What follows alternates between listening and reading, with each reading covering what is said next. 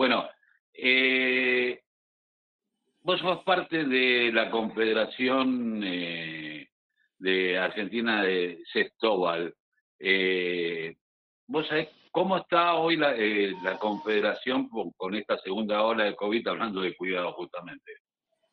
Bueno, justamente nos encuentra en un momento en el que, como la mayoría de los deportes, teníamos previsto un calendario de competencias a nivel nacional sujeto a, la situación que se fuera dando a lo largo del año, ¿no? Y, justamente la semana pasada ya dimos por suspendidas o por postergadas, mejor dicho, porque bueno, después si Dios quiere y la situación mejora, eh, estaremos llevando a cabo estos torneos, pero suspendimos ya la Liga Nacional Masculina que se iba a jugar ahora a fin de mayo en, en Santiago del Estero y eh, la Liga Nacional Sub-17 también fue suspendida, que era en el mes de junio, esperando ahora, bueno, a ver cómo evoluciona la, situación, dado que, el campeonato argentino eh, es a finales de julio en la provincia de Córdoba, y bueno, eh, vamos a estar esperando un poquito más para ver qué hacemos con ese torneo, que es el que más gente mueve, porque en ese caso son los representativos provinciales, son cuatro categorías,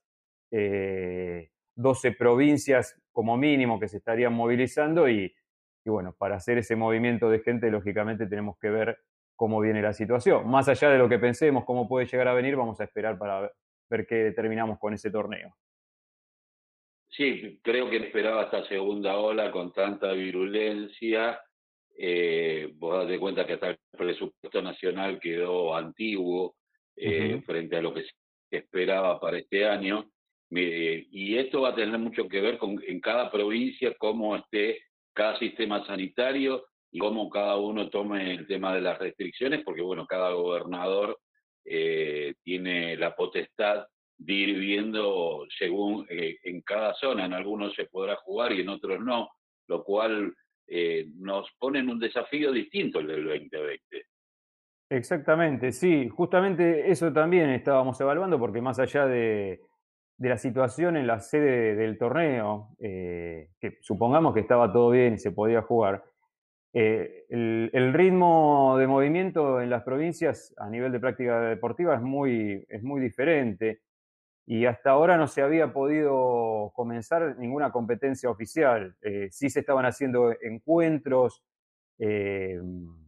así generados por las federaciones, pero eh, no como torneos vinculantes, porque además después de un año sin moverse los equipos tampoco pueden saltar a la cancha así nomás, ¿no? Y jugar un torneo competitivo. Y también habíamos quedado con los presidentes de las federaciones en, evaluar eso, ¿no? ¿Qué, iba pasando porque así se pudiera jugar el torneo, porque la situación sanitaria lo, permita, tampoco estaba bueno hacer un torneo nacional con equipos que venían eh, sin, sin competencia, ¿no? O sea, Ah, te corrijo algo, la, Liga Nacional que se jugaba en mayo era en San Luis y la Sub-17 era en Santiago del Estero, yo dije al revés la sede. Pero bueno, eh, y por supuesto también tener en cuenta que al ser un deporte amateur, eh, cada jugador, cada jugadora tiene su trabajo y lo que habitualmente era una, una, práctica normal, que sabiendo que se trataba de un deportista, llegado el torneo, pidan permiso en su trabajo para viajar a competir,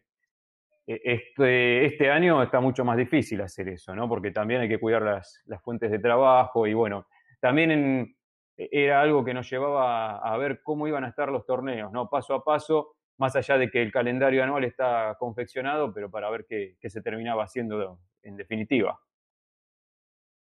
Eh, vos sabés que una de las preguntas que, que uno se hace, porque eh, Juan, eh, muchos sabemos que puede ser el Sextoval, pero mucha gente no lo conoce, que es el, el Sextoval o Sextoval, no sé cómo se dice. Sextoval, le decimos Sextoval. Sextoval. Eh, ¿cómo, es el juego en sí?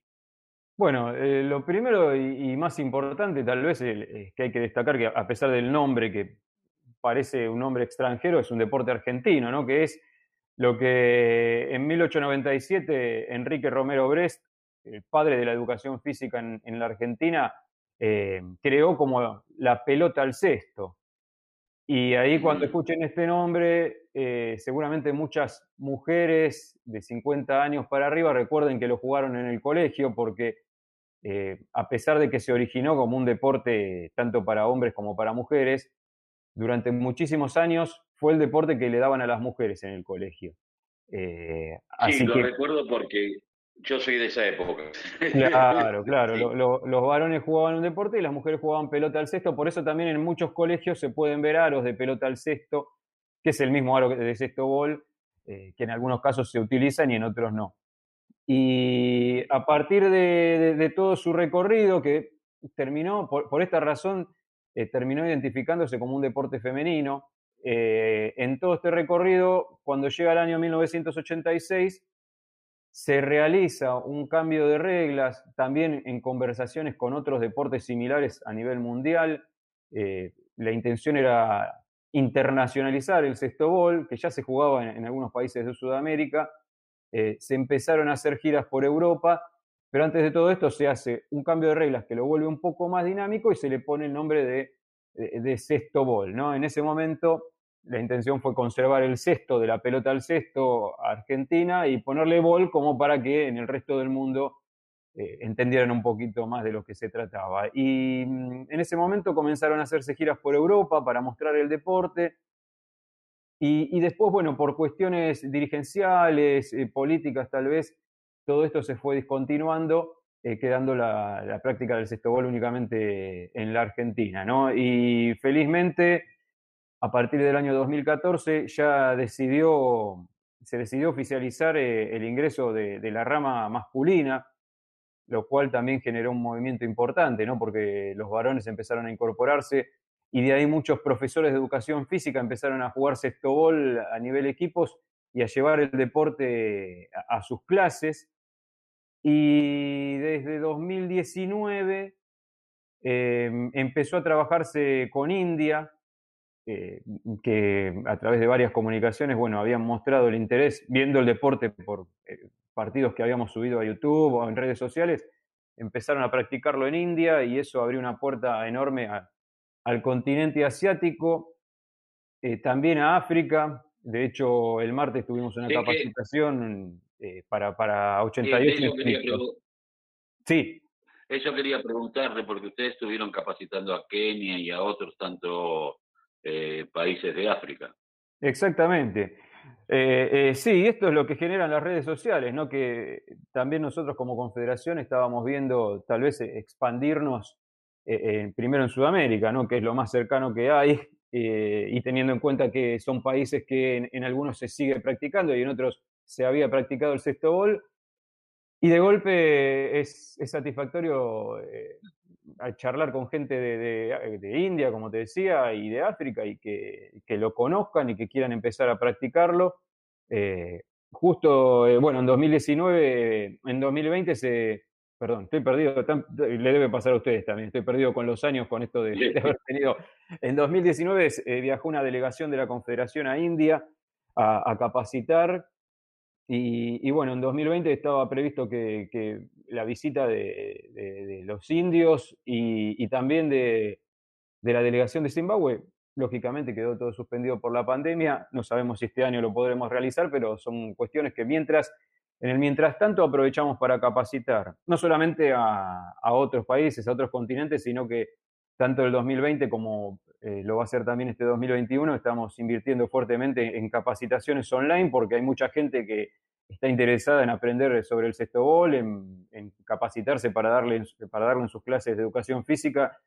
Y, la verdad que desde la Confederación, más allá de la situación que, sabemos cuál es, eh, no queremos que la, que la pandemia sea una excusa para, para detener el crecimiento. En el mientras tanto, aprovechamos para hacer cosas que sí podemos hacer en este contexto eh, arreglándolas como, como podemos, ¿no? O sea, eh, con los recursos que tenemos y obteniendo otros también que, que vamos gestionando y, y es un, son dos buenos años para que la gente se capacite en sexto gol y conozca más el deporte. Eh, ¿Ustedes han, hay algún club de barrio? Viste que los clubes normalmente mantienen algunos viejos eh, como la pelota frontón y tantas cosas que se, fueron perdiendo también, ¿no? Eh, la pelota vasca, que, que, durante muchísimos años fueron deportes que se practicaron y que fueron quedando. Pero eh, ¿ustedes tienen idea de que en clubes de barrio se esté practicando eh, la pelota al cesto para, argentinizarlo como, nació? Bueno, felizmente el, el cestobol eh, es un deporte que nunca desapareció.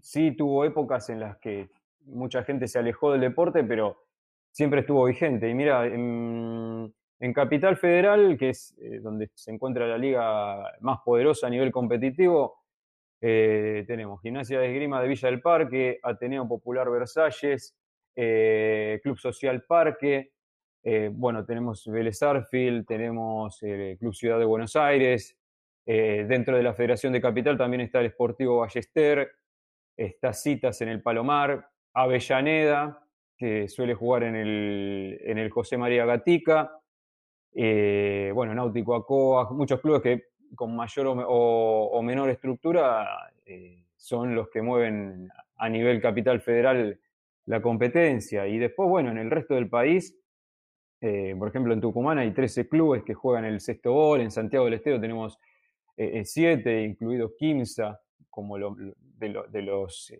estadios más grandes donde juega el sexto gol, bueno, está el estadio de Kimsa, un estadio de Liga Nacional de Básquet, eh, que es similar al, caso de Regatas en Corrientes, ¿no? Eh, son clubes eh, muy grandes a nivel básquet que también tienen la práctica de sexto gol, en la Pampa Cultural Argentino, Ferro, la verdad que hay por todo el país. Y, sí, siempre estos clubes han sostenido la práctica del deporte eh, inclusive con gran participación a nivel de torneos nacionales, ¿no? ¿Qué tal, bueno, Juan? te agradecemos mucho haber pasado por, la mañana informativa acá de la radio de la Unión del Club de Barrio.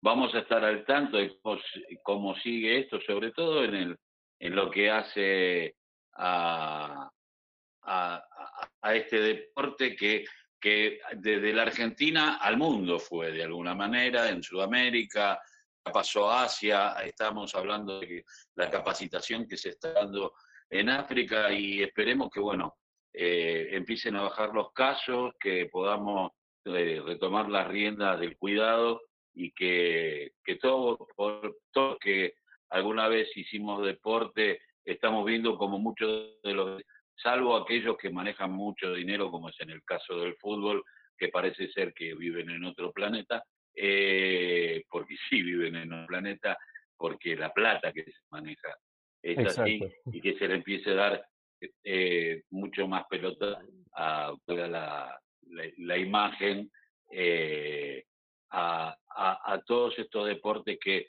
me parecen que están, que existen, que se practican eh, y que han visto eh, mermar, eh, porque es muy difícil, como vos decías, que los, los equipos de un, o sea, cuando están parados tanto tiempo, porque hasta ahora volvió a la burbuja en algunos, pero en lo que hace el AMBA, las burbujas también han desaparecido. Y me parece que, que va a hacer que esto se aletargue un poquito más, pero que seguramente en algún momento vamos a estar hablando ya de las ligas y, de, los resultados que se están dando en la República Argentina. Así que, Juan, te agradecemos mucho esta comunicación. Gracias a ustedes y, sí, Dios quiera que podamos salir adelante entre todos, cuidándonos, por supuesto, y, sí, el deporte es fundamental, sea el sexto gol o cualquier otro de los deportes, es, sabemos que además es un ámbito de, social y educativo de, de gran importancia, así que a seguir cuidándonos para poder volver eh, más fuertes de lo que éramos.